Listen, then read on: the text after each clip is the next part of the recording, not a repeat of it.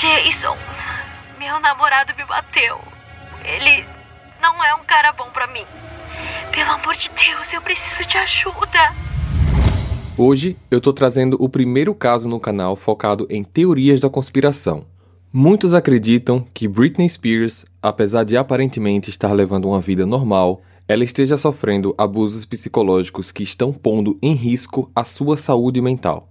A cantora vive há mais de 10 anos sob uma tutela na qual ela é impedida de fazer diversas coisas, como tomar decisões sobre a própria vida, sobre o seu dinheiro, sobre a saúde, negócios e até sobre sua vida pessoal, incluindo corpo e imagem, como por exemplo, ela não pode engravidar.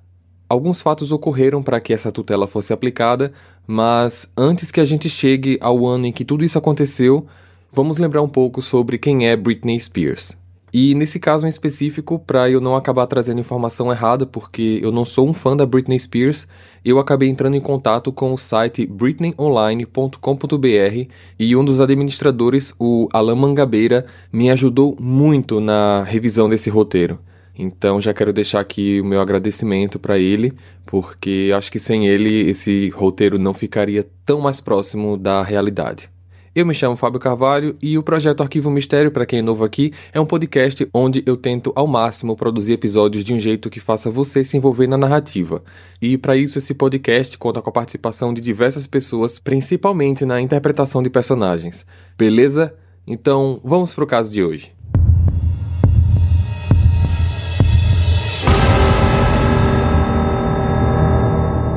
O movimento Free Britney se tornou muito forte no ano de 2019 e se intensificou em 2020, no qual diversos fãs e admiradores da cantora clamam pela sua liberdade no que diz respeito à tutela em que seu pai tem sobre ela.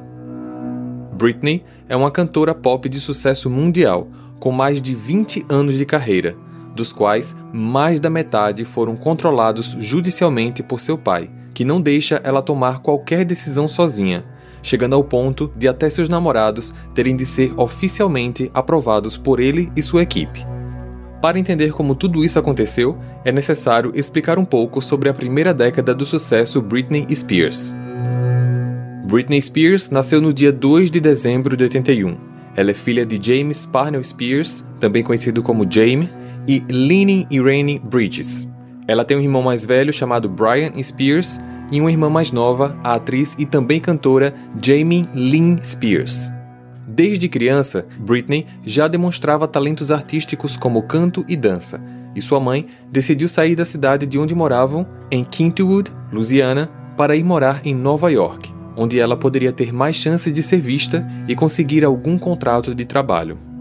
Em 92, ela conseguiu seu espaço no Clube do Mickey, na mesma época em que outros nomes também já conhecidos hoje fizeram parte. O cantor Justin Timberlake, a cantora Christina Aguilera e o ator de Hollywood Ryan Gosling. Contudo, o programa em que eles faziam juntos foi cancelado em 95, mas esses três anos foram suficientes para fazer com que todos eles conseguissem demonstrar seus talentos e chamassem a atenção de diversas pessoas da indústria artística. Em 97, Britney conseguiu seu primeiro contrato com a gravadora Jive Records, a mesma de grupos já famosos como Backstreet Boys e NSYNC. Essa era uma das maiores gravadoras da época e eles sabiam muito bem escolher seus músicos. Contudo, eles não contrataram Britney por causa da sua voz. Eles nem sabiam que ela sabia dançar. Em sua audição, ela cantou uma música da Whitney Houston e ficou tão apreensiva em sua performance que ela acabou revirando os olhos de tanto nervosismo enquanto cantava.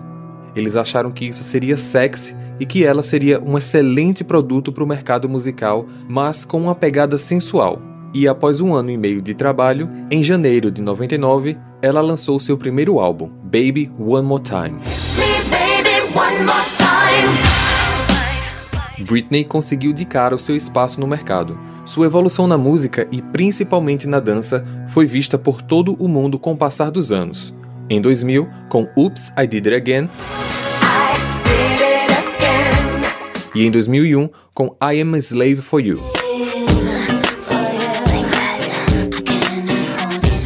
Por todo esse tempo, ela estava namorando com Justin Timberlake, mas o namoro acabou em 2002. Em 2003, ela conseguiu uma parceria musical na qual nenhum outro artista havia conseguido até então. Ela recebeu a colaboração de Madonna como artista convidada em seu álbum. Para ficar mais claro, vários artistas já colaboraram em diversas músicas de Madonna, mas Madonna nunca tinha colaborado na música de ninguém, e ela fez isso em Me Against the Music, música do quarto álbum de Britney Spears, In the Zone.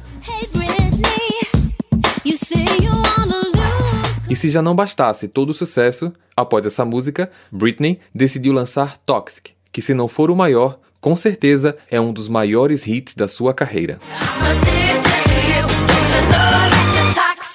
Tendo como referência o ponto de vista de apenas lançamentos e sucessos da cantora, podemos talvez imaginar que tudo era maravilha em seu mundo. Mas alguns fatos muito importantes precisam ser levantados aqui. Britney tinha uma agenda com compromissos de domingo a domingo, ensaiava coreografias mais de seis horas por dia, dava muitas entrevistas e diversas outras coisas que sempre a deixavam exausta. Sua equipe a enchia de tarefas, chegando ao nível que seus descansos eram feitos apenas durante as viagens de compromisso. A partir daqui é que muitos analisam como o início da fase difícil em que a cantora começaria a passar. Em janeiro de 2004, escondida, Britney se casou com um amigo de infância chamado Jason Allen Alexander, em Las Vegas. Boatos dizem que esta foi uma atitude na qual ela tomou para tentar voltar às suas raízes, pois o Jason era um dos poucos amigos que ela tinha que vieram da época anterior à fama, um dos raros que conhecia a pessoa Britney e não a estrela mundial. Só que 55 horas depois, o casamento foi anulado pela equipe da Britney em conjunto com os pais seguido de uma petição ao tribunal que declarava que Britney carecia de compreensão de suas atitudes. Porém, mesmo carecendo dessa compreensão de atitudes, Britney entrou em turnê mundial. Britney se machucou no palco de um dos seus shows, levando ao adiamento de algumas apresentações. E em junho, durante a gravação do clipe Outrageous, ela caiu e machucou o mesmo joelho. O clipe não foi finalizado, ela foi levada às pressas ao hospital, onde foi submetida a uma cirurgia e forçada a permanecer seis semanas com a faixa elástica na coxa, seguido por 12 semanas de reabilitação, o que causou o cancelamento de todos os shows da turnê. Em meio a tudo isso, em julho de 2004, ela ficou noiva do dançarino Kevin Federline. O romance recebeu uma atenção enorme da mídia, uma vez que Kevin havia recentemente terminado o relacionamento com a atriz Char Jackson, que ainda estava grávida de seu segundo filho. No dia 31 de dezembro de 2004, véspera de Ano Novo, Britney teve uma atitude muito inusitada. Ela ligou para uma rádio muito popular nos Estados Unidos, a 102.7 Kiss FM, e disse que estava indo lá com seu mais novo single. Alô, aqui quem está falando é Britney Spears. Eu tô com um novo single. Posso ir aí com o CD para vocês tocarem? O problema foi que essa música foi gravada sem o consentimento de ninguém da equipe dela. Foi uma música independente e ela afirmou no ar que esse seria o novo single. Para quem não tem conhecimento sobre a indústria musical, eu vou tentar fazer um resumo aqui para vocês. Quando você é cantor e tem um contrato com a gravadora, você acaba sendo o produto dela. Ela fica responsável por te divulgar, fazer o seu marketing musical colocar sua música na TV, nas rádios e etc. Você precisa fazer e só pode fazer o que é determinado e autorizado por ela. Isso são cláusulas contratuais. Então, o que Britney fez foi uma atitude que poderia trazer consequências financeiras muito grandes. Britney Spears ao vivo aqui no estúdio. Olá! Eu acho que estamos numa missão super secreta aqui de nível tipo CIA. Não. não é bem assim.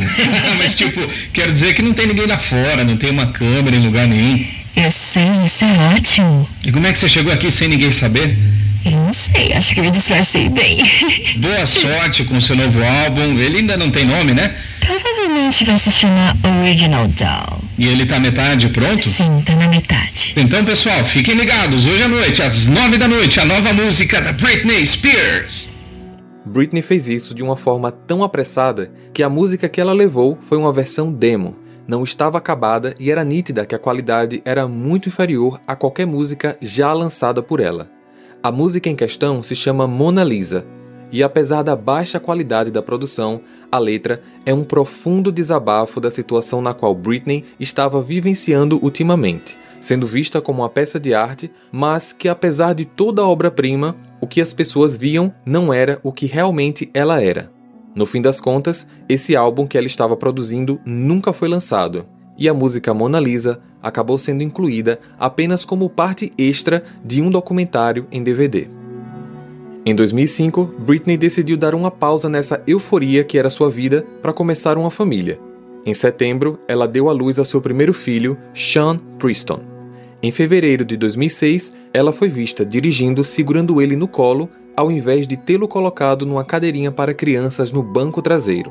Defensores da infância não acreditaram quando viram as fotos dela segurando o volante com uma mão e Sean com a outra. Britney afirmou que a situação só aconteceu por causa de um encontro assustador com os paparazzis e assumiu que esse foi um erro da sua parte.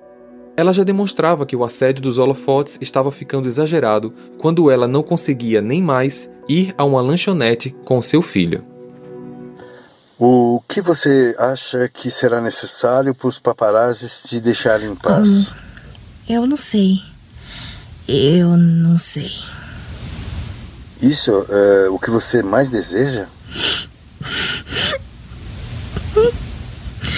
É.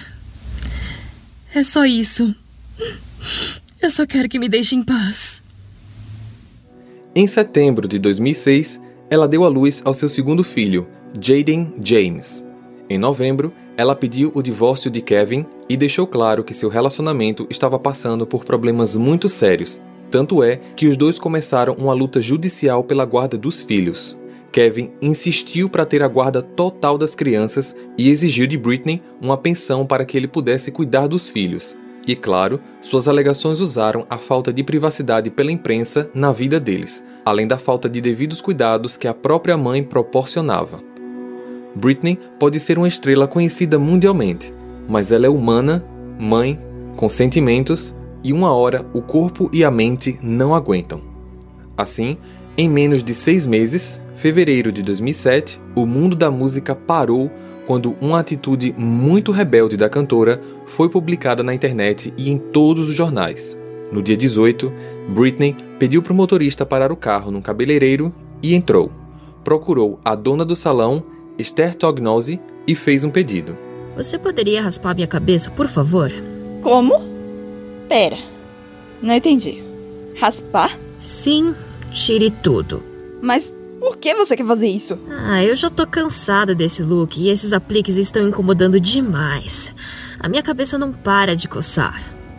Por experiência própria, Esther sabia que vários clientes desejavam fazer uma mudança drástica, mas depois de algum tempo se arrependem. E ela tentou convencer Britney de não fazer essa mudança radical. Esther se afastou para falar com um dos seguranças e nesse momento, a própria cantora sentou na cadeira, pegou uma máquina e começou a raspar a própria cabeça. Ao sair do salão, ela viu ao lado um estúdio de tatuagem. Entrou e decidiu fazer duas. Após tudo isso e antes de ir embora dos holofotes por definitivo, ela atacou o carro de um dos paparazzis com um guarda-chuva. O que estava acontecendo com Britney Spears?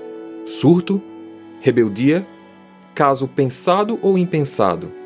Ninguém conseguia entender, mas os possíveis motivos do que estava acontecendo por trás da cortina chegariam à tona nos anos seguintes.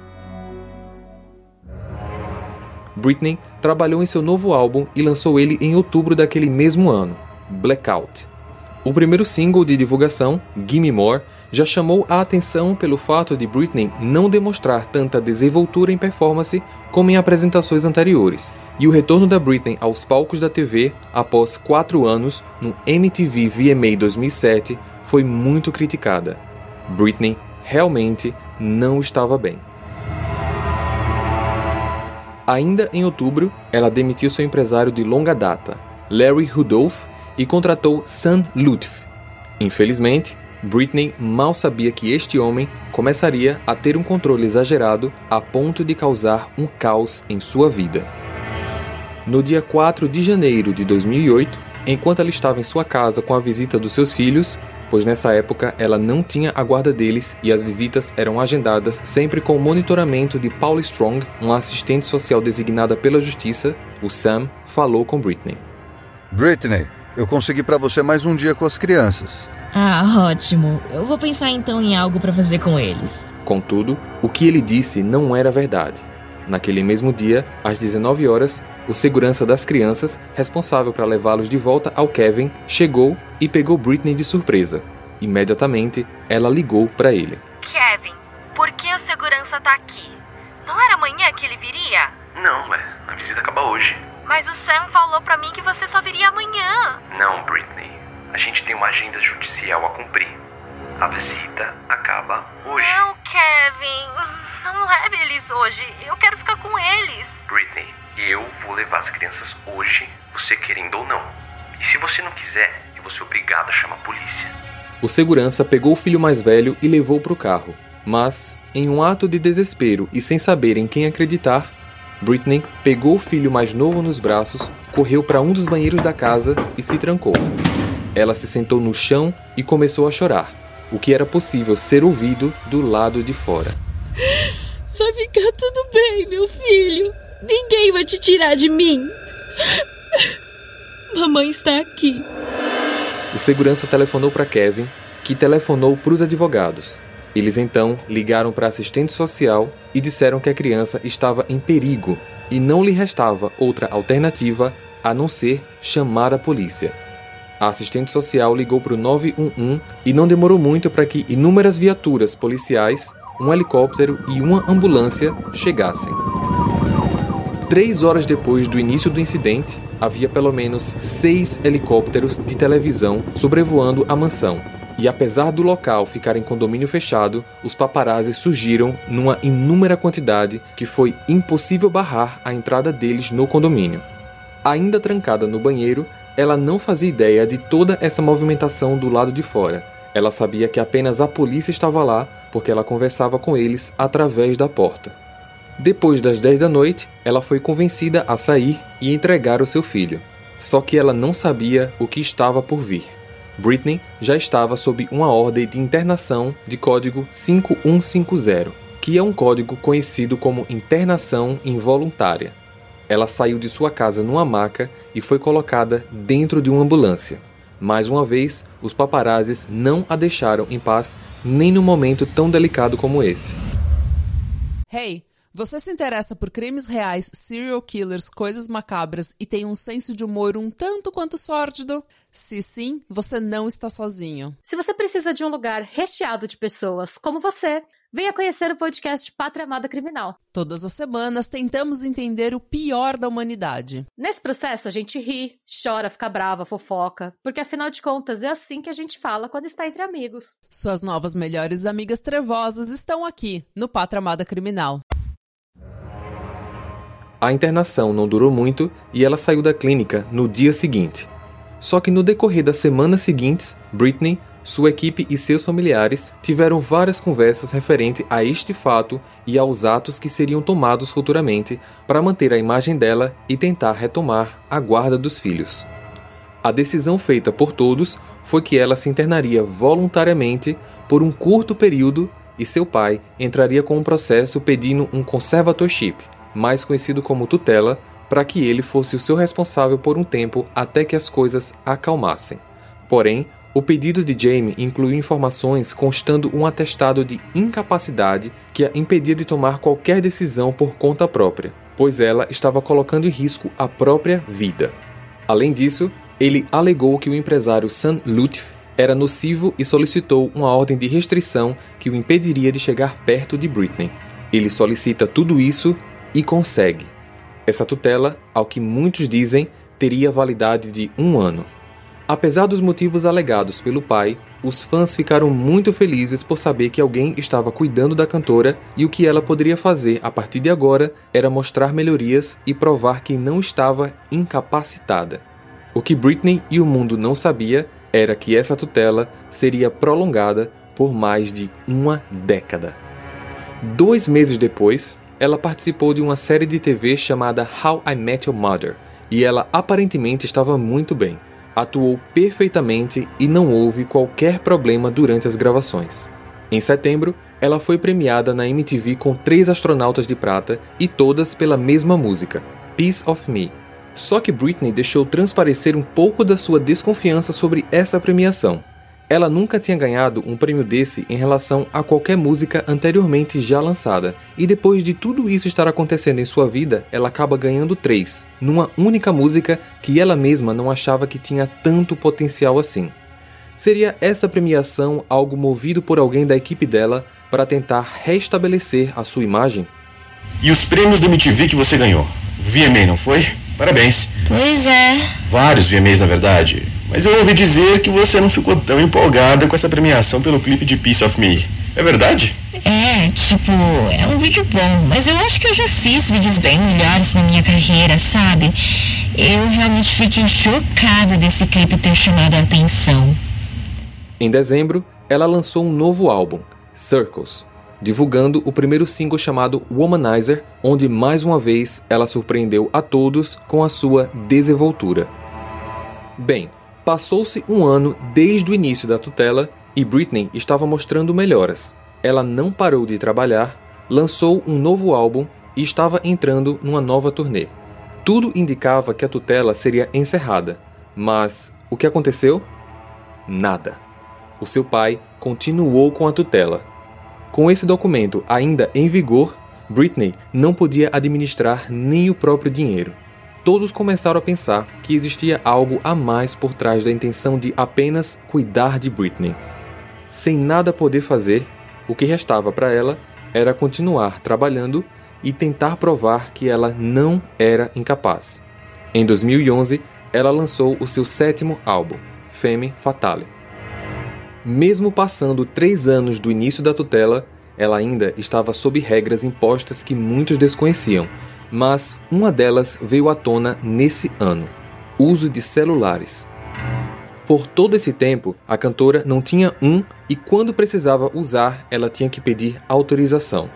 Nessa época, ela namorava um rapaz chamado Jason Tranwink, e ela acabou fazendo uma ligação para o seu ex-marido, aquele do casamento cancelado, Jason Alexander. Só que ela fez essa ligação usando um número desconhecido. Jason, meu namorado me bateu. Ele não é um cara bom para mim. Pelo amor de Deus, eu preciso de ajuda. Jason Alexander, como única saída para tentar ajudá-la, avisou aos tabloides sobre essa ligação para que isso chamasse a atenção de alguma forma. Só que ninguém acreditou.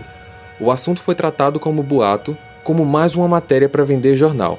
Contudo, aparentemente, o mais importante foi feito. Britney e Jason Trenwick acabaram o relacionamento. Em 2013, já com cinco anos sob a tutela, ela lançou mais um álbum, Britney Jean. E não era de se surpreender que, mais uma vez, ela estava muito bem.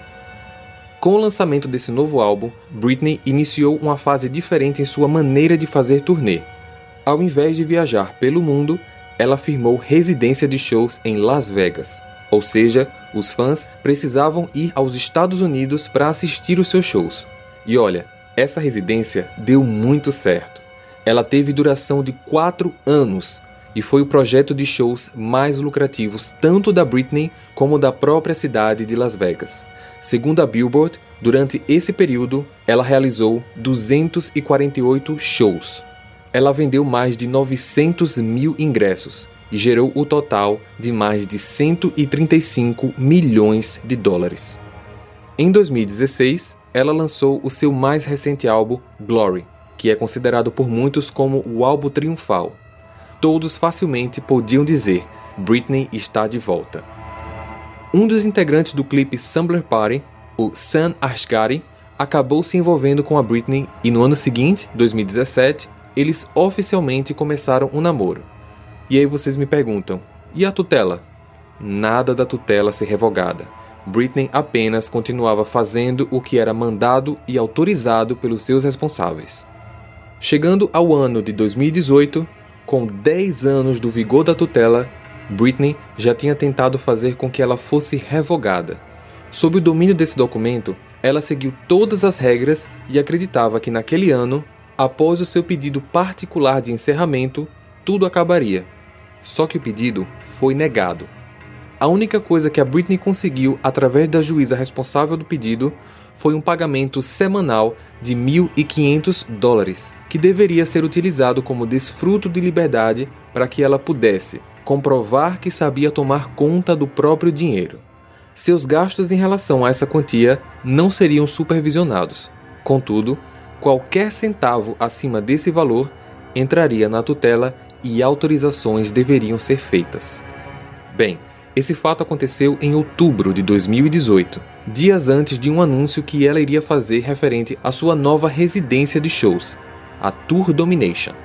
Contudo, foi nítido o desânimo da cantora e sua expressão não tinha muito entusiasmo. Ela olhava para trás, surpresa com os fogos, demonstrando não saber o que foi preparado para o evento, além de, na sua entrada, ela não ter sorrido muito e não ter demonstrado fortes emoções. Não havia nem espaço para coletiva de imprensa e todos começaram a achar que tinha algo estranho no evento. Britney apareceu, desceu do palco, deu alguns poucos autógrafos e foi embora sem falar nada com ninguém, nem ao menos fazer qualquer tipo de anúncio. Seria essa mais uma obrigação a ser cumprida pela cantora, mesmo não estando mentalmente preparada para isso? Misteriosos, o que vocês acham da possibilidade de ajudar o Arquivo Mistério a continuar e crescer? Se você quiser e puder incentivar esse projeto a continuar com essa atmosfera áudio interpretativa, basta usar o nosso Pix, contribuindo com qualquer valor através da chave e-mail pixmistério@gmail.com. Sua contribuição será muito bem-vinda e reinvestida na equipe do canal para a melhoria das etapas de produção de cada episódio. pixmistério@gmail.com. Vamos então voltar ao caso de hoje. No ano seguinte, no dia 4 de janeiro de 2019, exatos 11 anos do vigor da tutela, Britney anunciou que a sua turnê, que nem tinha começado, estava cancelada. Ela alegou em sua rede social que seu pai estava com problemas de saúde e queria cuidar dele. Realmente seu pai estava muito mal ele tinha passado por duas cirurgias para corrigir problemas devido a uma ruptura no colo. Mas isso deixou a pergunta no ar: como que alguém que está há 11 anos sob tutela, com a alegação de que não consegue cuidar da própria vida, passaria a ter a responsabilidade sobre um terceiro? Os problemas, as dúvidas, as questões e teorias do que estava acontecendo por trás do que todos conseguiam ver começaram a surgir quando, ainda nesse ano de 2019, vazaram os documentos da tutela. Neles, seu pai alegava que Britney sofria de demência e que ela já demonstrava esse distúrbio desde os 19 anos. Jamie mantém em vigor a mesma tutela aplicada em 2008, só que com prazo indeterminado. Este documento também estava organizado de uma maneira como se fosse mais um contrato de negócios do que um documento de intervenção por saúde de terceiros. E Jamie não era o único tutor de Britney. Um advogado chamado Andrew Wallet também estava incluso. As restrições que eram aplicadas a Britney também foram publicadas. Ela estava impedida de dirigir, escolher um namorado, se casar, engravidar, votar não tem acesso ao telefone, não pode logar nas redes sociais nem usar a internet sem supervisão e não podia sair sozinha para passear.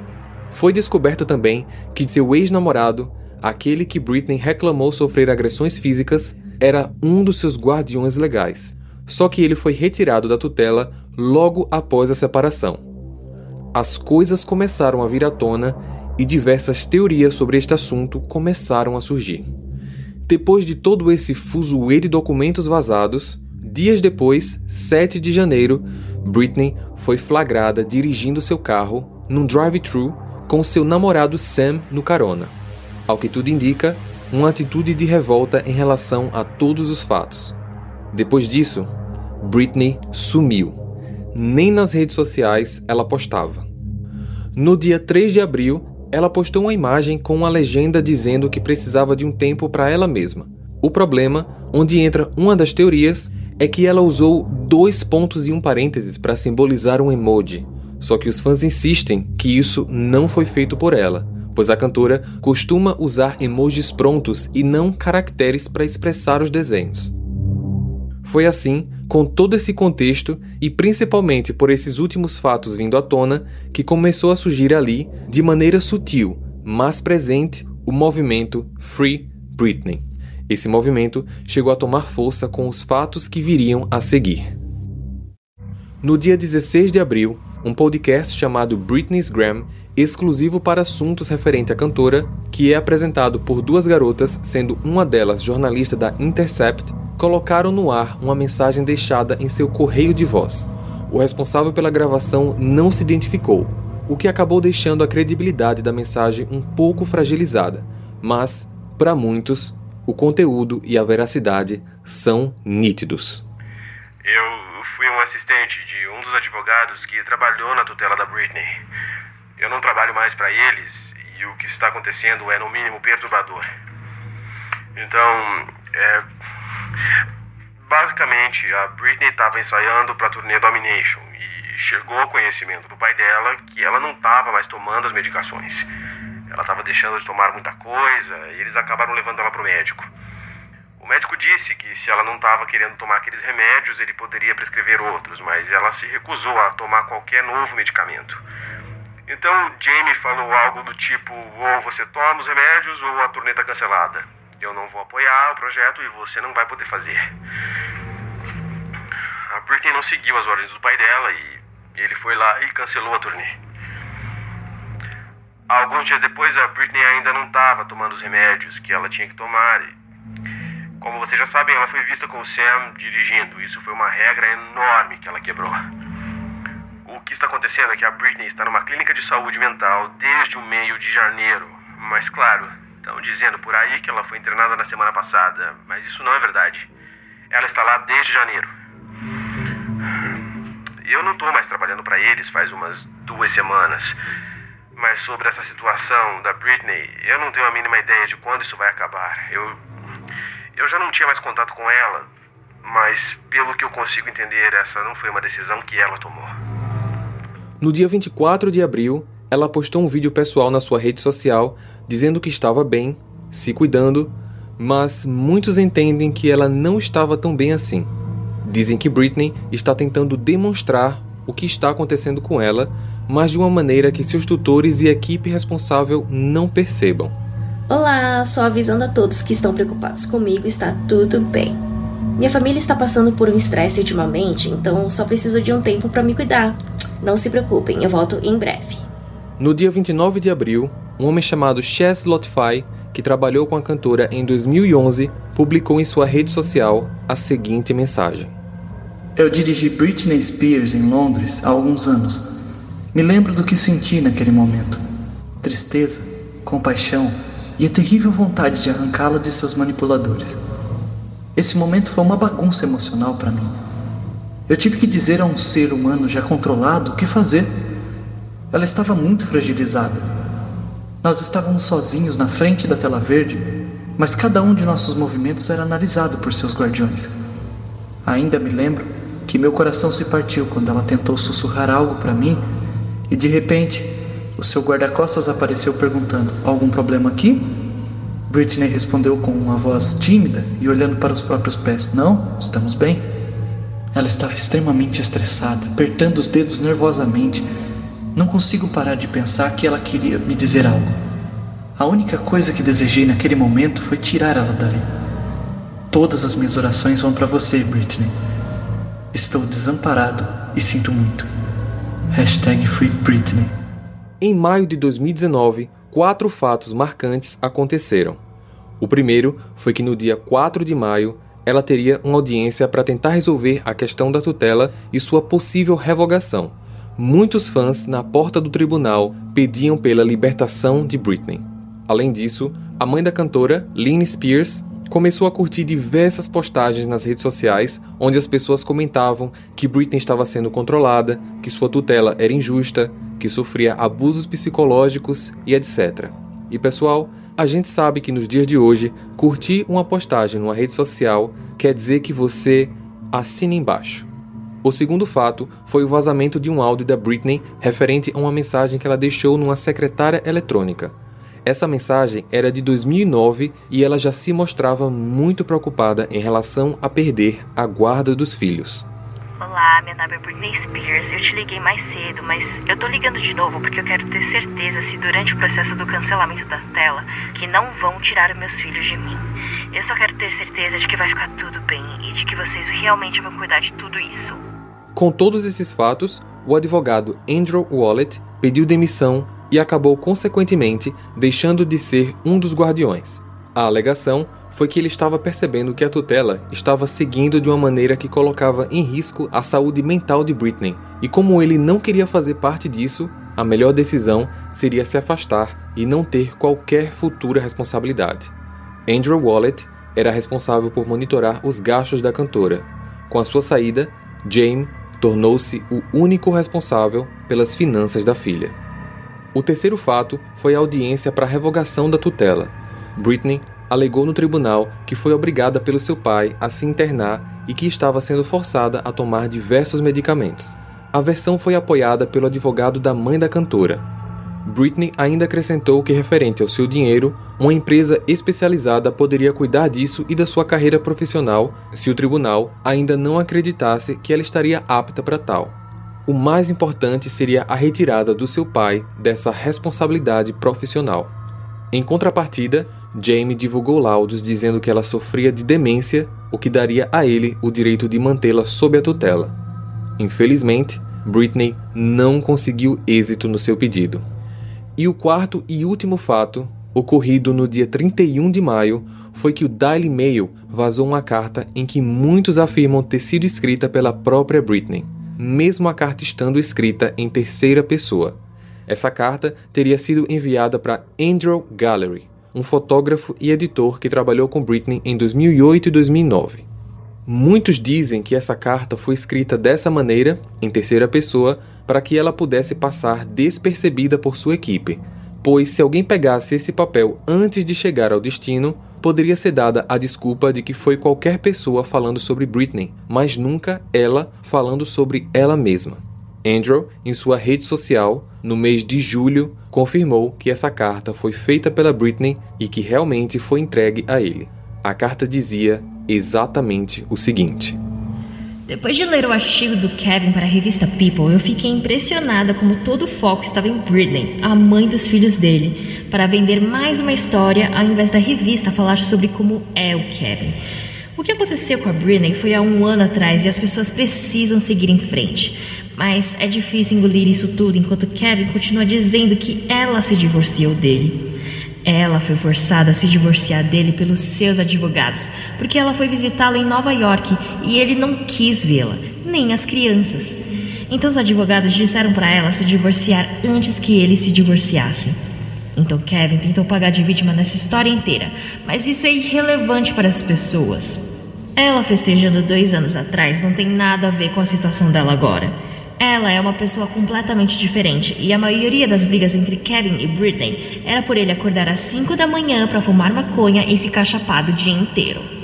Ninguém fala sobre essas coisas porque ninguém sabe a verdade.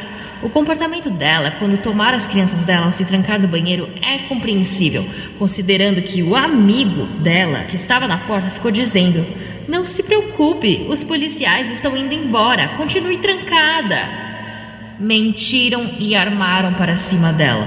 Tomaram suas crianças e ela perdeu o controle como qualquer mãe sob essas circunstâncias. A próxima visita dela aos filhos demorou um tempo para acontecer porque ela não estava escutando seu empresário super bem intencionado. Ele perdeu o controle e então ela não tinha condições de visitá-los. Agora Britney foi silenciada sobre falar de qualquer coisa que está acontecendo de fato. As pessoas que estão apenas controlando a vida dela ganharam 3 milhões esse ano. Ela amaria novos olhos observando a situação, mas se ela fizer qualquer coisa, ela é ameaçada constantemente que seus curadores irão tirar seus filhos e levá-los para longe dela. Então, isso vai durar até quando? Enquanto as pessoas continuarem sendo pagas para isso, ela não tem direito algum. Isso pode demorar e não é certo quanto tempo ainda. Em agosto, uma coisa muito complicada aconteceu. O próprio pai da Britney agrediu um dos seus netos, o filho mais velho, Sean, na época apenas com 13 anos. As denúncias foram feitas pelo Kevin, o pai, no dia 25 de agosto. Britney acabou sendo diretamente prejudicada por isso, pois o direito à visita aos seus filhos foi reduzido, já que o seu então tutor legal tinha agredido eles. Se pelo documento da tutela a própria Britney era incapaz e o seu tutor se mostrava um agressor, o risco de vida de Sean e Jaden acabava sendo muito maior. Por conta disso, uma nova audiência para falar sobre a tutela foi marcada para setembro de 2019, mas dessa vez Britney não se faria presente. Mais uma vez, a tutela não foi revogada. Só que Jamie foi afastado como guardião legal e essa posição passou para Jodie Montgomery, que já trabalhava como uma das cuidadoras de Britney, só que em outro setor. Essa suspensão de Jamie foi estabelecida como temporária. Em 2020, além de já existirem todos esses fatos, muitas outras coisas aumentaram a teoria de que Britney é simplesmente uma vítima de um jogo sujo onde os envolvidos buscam apenas poder e dinheiro. Nas postagens que Britney faz em suas redes sociais, ela sempre deixa registrado o dia em que fez o vídeo, avisando algo do tipo: Olha, eu fiz esse vídeo aqui no dia X. Eu tô gravando esse exercício no dia Y. Isso chega a ser meio estranho. Talvez ela queira deixar registrado em vídeo as datas para que não usem eles em algum momento posterior quando talvez ela esteja mal e os responsáveis por suas redes sociais postem esses vídeos para fazer o público pensar que está tudo bem. Alguns fãs também tentaram se comunicar com Britney através das redes sociais e, ao que tudo indica, ela respondeu. Um fã postou uma mensagem escrita: Se você precisa de ajuda, use amarelo no próximo vídeo.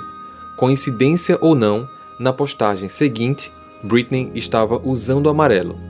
Tempos depois, um outro fã arriscou fazer o mesmo pedido, dizendo algo: Se você precisa de ajuda, poste algo na cor rosa. E qual foi a postagem seguinte? Uma flor rosa. Muitos dizem ser coincidência, mas talvez a equipe da Britney apenas olhe o que ela publica e não lê os milhares de comentários que ela recebe. Mas parece que a Britney lê. Aliás, ela confirmou isso em uma das suas postagens, dizendo que sim, lê os comentários dos fãs. Em entrevista ao The Post, James afirma que o movimento o coloca como pai cruel e oportunista. Segundo ele, o Free Britney é baseado em teorias da conspiração e negou estar roubando o dinheiro da própria filha. Acrescentou que sempre tem que comprovar todos os centavos gastos, todos os anos, juridicamente, e fez a pergunta como que ele então estaria roubando Britney. E finalizou que cabe ao Tribunal da Califórnia decidir o que é melhor para Britney e que isso não é da conta de mais ninguém. São muitas teorias que envolvem o movimento Free Britney, mas o que temos de certeza é que até agora ela é considerada incapaz de cuidar da própria vida, mas trabalhar e fazer dinheiro para ser administrado pelos seus tutores por mais de uma década, ela pode. Compartilha esse episódio para ajudar no crescimento do canal a gente também está no YouTube se você quiser ouvir essas histórias com experiência visual e eu vejo vocês no próximo caso. Combinado? Até lá. Hey, você se interessa por crimes reais, serial killers, coisas macabras e tem um senso de humor um tanto quanto sórdido? Se sim, você não está sozinho. Se você precisa de um lugar recheado de pessoas como você, Venha conhecer o podcast Pátria Amada Criminal. Todas as semanas tentamos entender o pior da humanidade. Nesse processo a gente ri, chora, fica brava, fofoca, porque afinal de contas é assim que a gente fala quando está entre amigos. Suas novas melhores amigas trevosas estão aqui no Pátria Amada Criminal.